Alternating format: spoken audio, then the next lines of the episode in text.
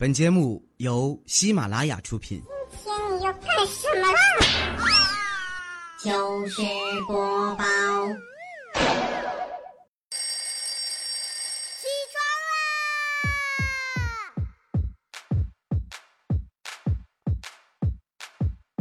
！One two three go！起床。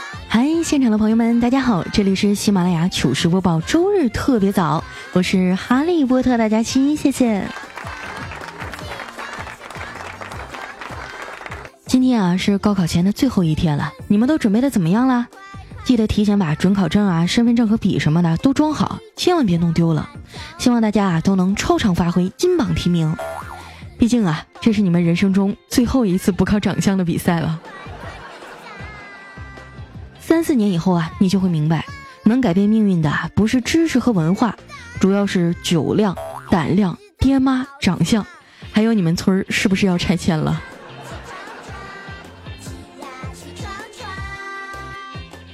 在老一辈的观念里啊，只有考上大学才算有出息。小时候因为学习不好啊，经常被我爹妈揍得痛哭流涕。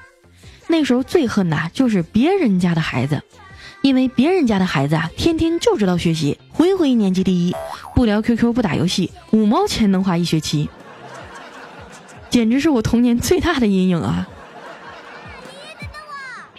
不过呢，挨揍的次数多了，也就皮实了。每次考完试啊，我都会安慰自己，没事儿，重在参与嘛。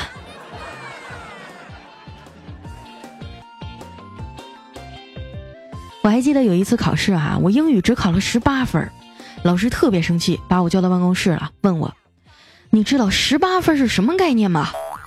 我摇摇头啊。于是呢，他拿出一张空白的答题卡扔在地上，正面踩一脚，背面踩一脚，然后啊放进读卡机里，滴一声，成绩出来了，三十六分。好在啊，老师并没有放弃我。还把我们班级的学霸安排给我当同桌，我殷勤的凑过去问他：“哎，学霸学霸，你平时记单词有什么窍门吗？”他淡淡的说道：“没有什么窍门啊，把不会背的单词改成 QQ 密码就记住了。”我一听恍然大悟啊，赶紧把我的密码改成了一串英文，结果第二天 QQ 上不去了。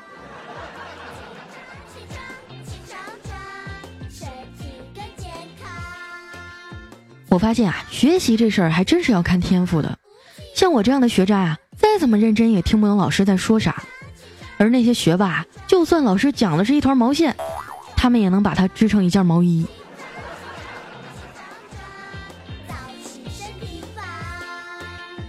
后来呀，为了考试能及格，我提前一周就开始做准备，用铅笔啊把公式都写在课桌上。可是刚写完啊，就被老师发现给擦了，我只好再写一遍。没想到过了一天啊，又被老师给擦了。就这么反反复复几个来回啊，神奇的效果出现了，那些公式啊，我全都能背下来了。考试之前啊，我爸问我：“闺女啊，这次考试准备的怎么样啊？”我说：“放心吧，老爸，我早就准备好了。”我爸点点头：“嗯，那就好。嗯，不过爸爸，你能不能再给我点钱啊？我没钱了。”我爸说：“前两天不刚给你五百吗？”我说：“这不准备考试都用完了吗？给我同桌二百，给老师三百。”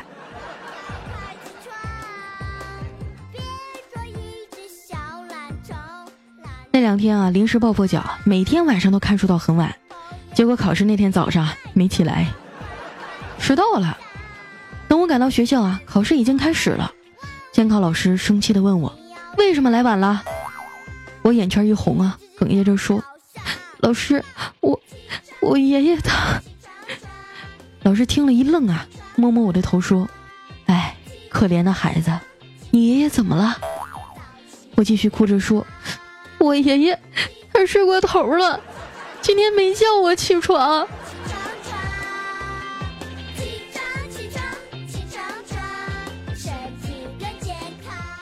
后来呀，老师还是把我放进去了。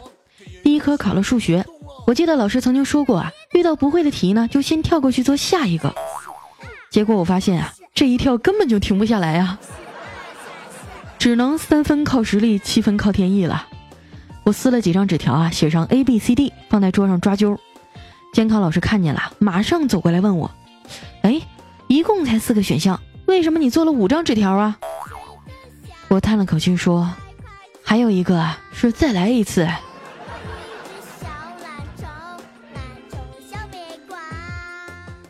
到了发成绩那天啊，老师一脸阴沉的走进教室，大喝一声：“赶紧把所有窗户都关上！”哎，同学都愣了，不知道咋回事啊。然后啊，老师拿出试卷说：“这次的数学成绩非常差，我担心啊，有些同学会想不开。”紧接着啊，老师开始念成绩，越念越生气呀，最后把卷子啊啪往桌子上一摔。这么简单的题目啊，四十分都是白送的。你看看你们都打了多少分？有十分的，还有二十分的。你们上课都怎么听的？来，打十分、二十分的都给我站起来！下课把试卷抄十遍。说完啊，老师气得扭头就走了。我旁边那同学拍拍胸口说：“哎呀妈，好险呀！我才打了二十一分。”我也长舒了一口气说：“吓死我了！我也好险呀。”我打了九分。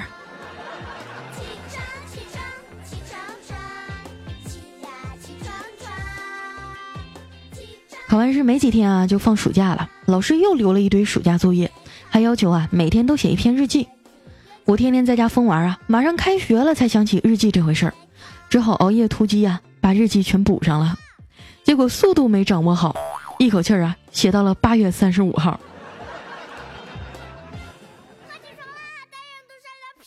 开学以后啊，整个人都很没精神，上课也听不进去。有一天实在忍不住了啊，就旷课去网吧打游戏了。晚上八点多才回家。走到家门口的时候啊，我还在想，怎么跟爸妈撒谎呢？我爸要是知道了，肯定会痛揍我一顿的。这时候啊，我突然听到屋子里传来爸妈和别人说话的声音，心想真是天助我也呀！家里来客人了，他俩就不会问我旷课的事了。我激动的开门进去了。结果发现，来的客人是我们班主任。那一顿毒打呀，到现在我都记忆犹新啊。后来确实收敛了一阵儿啊，最后彩线考上的高中。高中学校，离家挺远的，只能住校。这下我可撒欢了，欢天喜地扛着行李就去了。我们学校啊，一共有七栋宿舍楼，不知道是哪个领导出了馊主意啊，说按照彩虹的七个颜色来命名。这就有点尴尬了，因为经常会听到校园广播里啊传出这样的声音：“青楼的同学们注意了啊！”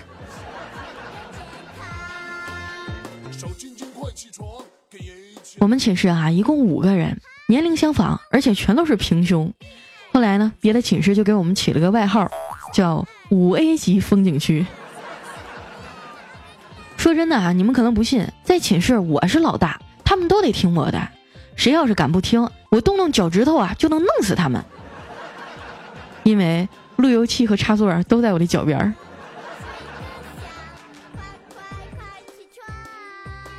几个室友啊，都挺有意思的。老二呢是体特生，喜欢早起锻炼，每天早上啊都要出去跑几圈。有一天啊，他买了一屉小笼包放在桌子上，然后刷牙洗脸去了。没想到回来一看啊，包子没了。他很生气啊，但是又抓不着是谁。于是第二天呢，买回包子啊，当着所有人的面把包子舔了一遍。刷完牙回来一看啊，包子还在，可是馅儿没了。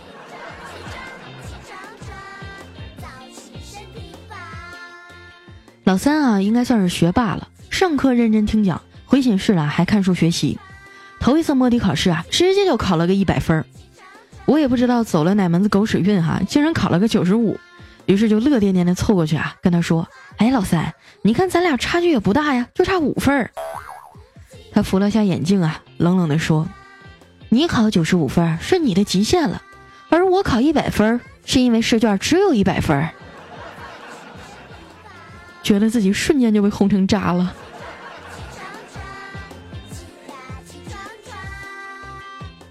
寝室老四呢是个大懒虫。每天在床上堆一堆零食，吃完就倒头大睡。我们早上上早自习，老师会去查寝，抓那些不去上课睡懒觉的。于是啊，老四买了一个超大号的泰迪熊，把里面的棉花给掏空了。每天早上呢，就直挺挺的躺在熊肚子里，躲过老师的检查呀，继续睡大觉。不过好景不长啊，没过多久他就被抓了。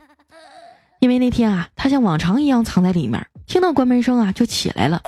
谁知道校长没走，突然看见一只泰迪熊啊从床上爬起来，差点没把他吓死。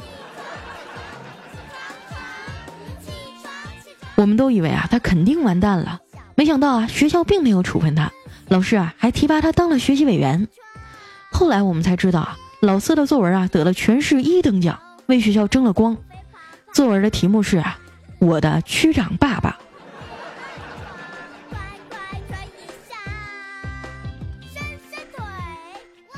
老五啊，应该是跟我玩的最好的了，因为他学习也不咋地，还爱去网吧打游戏啊。我们俩算是臭味相投吧。那时候学校旁边的网吧两块五一小时，我俩经常趁着中午啊去网吧玩一会儿，上一个多小时啊。结账的时候一共四块五，那收银员问他没有五毛的。找你一根棒棒糖行不行？他说不行，我就要五毛钱。那收银员没招了，说一句：“，算你狠，那找你一块可以了吧？”老五点点头说：“行，那钱不用找了，给我来两根棒棒糖。”有一天晚上啊，班会里有团战，老五非要出去通宵，宿管阿姨不让啊，老五就跟他吵起来了。最后啊，到底是把宿管阿姨给整服了。他说：“我早产了一个月，我想出去，连我妈都拦不住我。”不知道你们发现没有哈？宿管阿姨对待男生像对待儿子一样，事无巨细呀；宿管阿姨对待女生呢，像对待儿媳妇一样，其他男人休想接近。只有食堂阿姨最公平了，不管男女，一视同仁。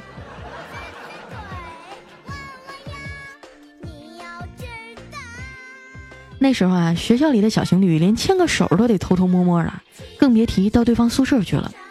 后来啊，有个学体育的男生发明了一招，每天早上出去晒被啊，晚上呢被子里卷着他女朋友，直接扛上楼，第二天早上再给扛下来。真是太聪明了哈！但是呢，这个也有限制条件啊。我刚才特意强调了一下，是学体育的男生。还有一点啊，就是你女朋友必须要身材娇小。要是你女朋友啊长得像个铅球似的，那你还是放弃吧。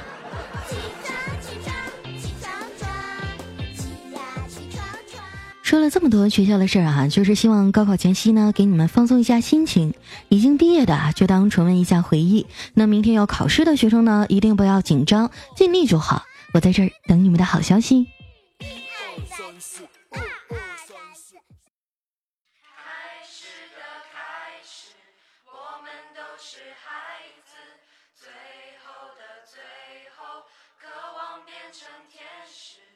歌谣的歌谣藏着童话的影子，孩子的孩子，该要飞往哪去？一段音乐，欢迎回来，依然是喜马拉雅糗事播报周日特别早，我是佳期。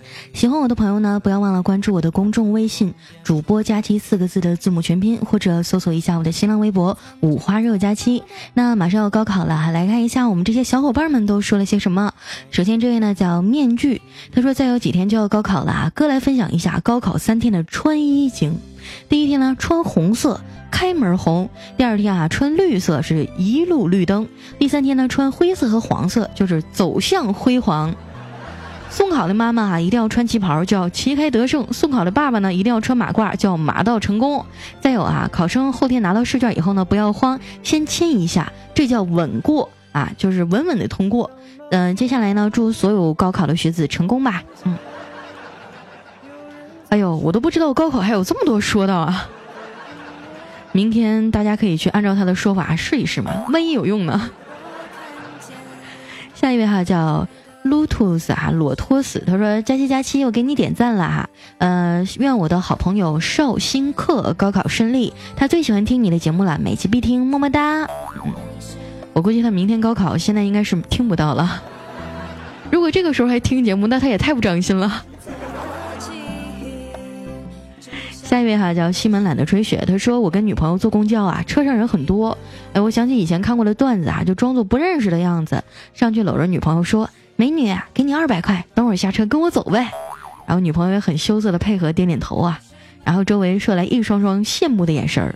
这时候呢，旁边一个大叔啊，悄悄趴在我耳边说：“兄弟，你给多了，我去帝豪足疗啊，幺幺八点过他好几次。”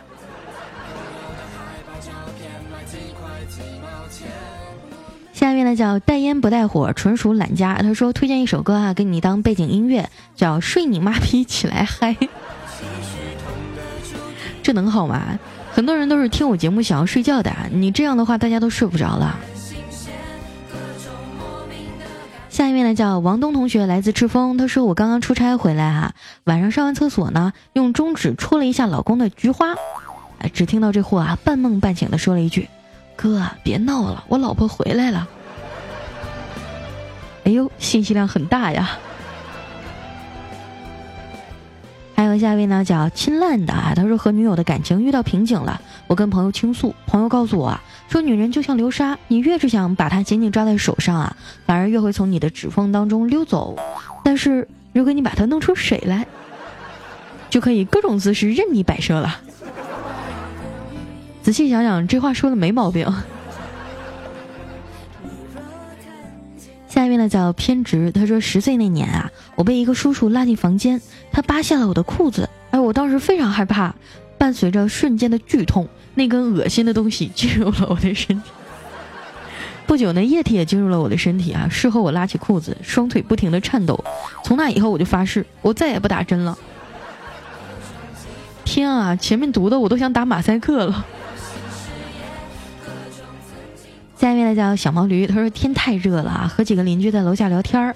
这时候呢，楼上不知道谁家传来呻吟声，我们几个人哈就在那儿听啊。邻居老王路过了，叹了一口气说：“七楼老张啊，你快回家看看吧，一听就是你媳妇儿的声儿。”然后老王和老张就打起来了。位小伙伴呢叫 VIP 会员，他说：“佳期，我去上海找你了，你记住我啊，一百六十五斤，比佳期你轻一百斤的胖子。”这别扯淡了，我哪只有六十五斤啊，六十五公斤都没挡住。下一位呢叫没有黎明的黑夜，他说：“佳期啊，我听说你至今单身啊，真巧？我也单身几十年了，咱俩可以凑合凑合呀。”不是我跟你吹哈，就追我的男生从浦东排到浦西。然后再从浦西排回来，是不是啊？喜欢我的朋友来点个赞，让他看一下我庞大的后宫。他居然说我没有人追，太过分了。下一位呢叫跳着谁的心跳，他说 Q W E R，这就是你火女的连招吗？哎呀，我又受教了。这有有有什么问题吗？但是最近我都不用火女了，我都开始打 T 莫了。下一位呢叫有木不成林，有水不能鱼。他说：“佳琪啊，你说这世界怎么了呢？我发红包给几个以前认识的美女，红包上写的是啊，拒绝的是我女朋友，接受的是我老婆。结果他们都领取了，但是我想不通的是啊，他们又把红包给我发回来了。我读书少不懂啊，你给我解释解释，他这是几个意思呢？我也不知道啊，你们城里人的花活也太多了。”下面呢叫娘子已经不要你了。她说本人跟闺蜜合租啊，事情就发生在刚才。洗澡的时候呢，听到门铃响了，我就知道是闺蜜回来了。我正好洗完出来了，就一边冲凉啊，一边大声说道：“亲爱的，你回来了，我把菊花洗好了，你来吧。”出来一看啊，她男朋友在。求此时此刻我的心理阴影面积，还有她男朋友此刻的心情。你要说你俩没事，我真不相信啊。位呢叫李神仙，他说每次扣上安全带以后啊，第一件事呢就是打开喜马拉雅，每期至少都听三次，但是从来都没有点过赞。那刚才全给你补了，从去年到今年每一期都点了。猴年马月到了，祝佳期心想事成。谢谢啊，谢谢我们神仙哥哥。来下一位呢叫翔 cx，他说刚才理发哈，一个六七岁的小男孩呢坐在我旁边，声音脆声的对理发师一再要求要理的酷一点，好让班上的人羡慕。那旁边的人就问他说：“你有女朋友了没？”他呢不作声，我就单刀直入说：“你有几个女朋友啊？”他小声的说：“两个。”哎，周围的人一下就笑了。一个女的问他说：“怎么才两个呀？”那小孩叹了口气说：“我的零花钱也不多呀。”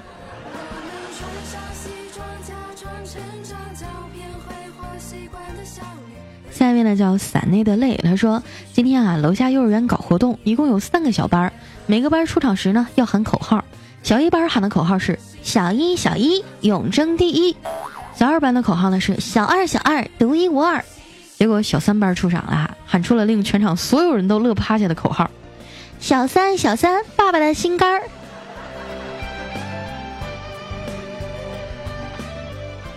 下一位呢叫弱智小姐，她说：“我知道小黑为什么不白了，都是被波特大假期给黑的。这我冤枉死了！我我认识他第一天起，他大白天的时候就只有牙能看得见。”下一位呢叫山月不知心底事，他说：“佳期啊，你这期的背景音乐呢是我们幼儿园的午睡起床铃声。那作为一个幼儿园老师啊，其实我希望他们一直睡下去。”你这也太狠了吧！谁还敢把孩子送到你那儿去啊？下面呢叫 M 姑娘，她说刚刚给自己补了一卦呀，五行缺房，哎，五行缺房，呸，命里缺地，卡里缺钱，情场缺爱，掰了掰手指头算一下，除了没人疼，全身哪儿都疼。你也是道出了我的心声啊！下一位呢叫宇宙超级布丁妮妮，她说佳琪啊，微博中的你确实是白胖美，我喜欢。嗯。呢叫兜兜飞零零七，他说前几天下雨哈，我在马路边上等车，突然呢一辆宾利从我身边飞驰而过，溅了我一身的水啊！尼玛，有什么好拽的？看着远去的宾利，我就暗自发誓，等我有钱了，我一定要买一套好点的雨衣。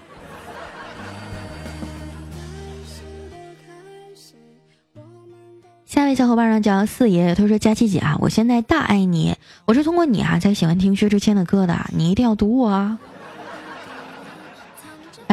我发现上过我节目的明星都火了，你看薛之谦现在火成什么样？下面呢叫迷你 XG，他说：“这可咋整啊？自从听了你的声音，再听别的主播，简直入不了耳了。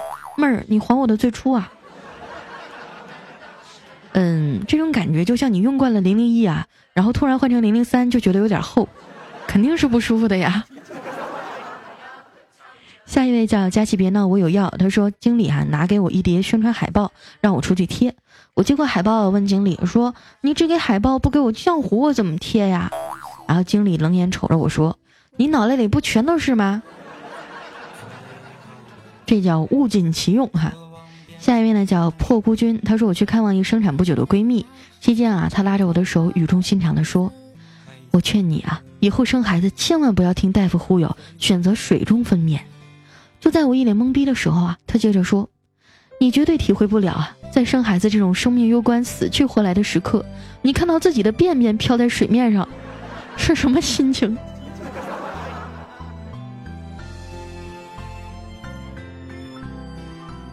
最后一位呢叫考拉不爱睡觉，他说不要再说丁丁了啊，因为我小名就叫丁丁。每次听你们这样说，我都感觉好苦逼啊。哎，你不觉得很幸福吗？就是全世界的女人都需要你，全世界的男人都希望有一个强壮的你。好了，今天节目到这里啊，就接近尾声了。这里是喜马拉雅糗事播报，我是你们的好朋友佳期。喜欢我的朋友，不要忘了关注我的公众微信和新浪微博，搜索“五花肉佳期”，每天呢都会有非常好玩的段子在等着你。那最后啊，祝我们所有的考生顺顺利利哈，金榜题名。那咱们下周的同一时间再见，拜拜。在他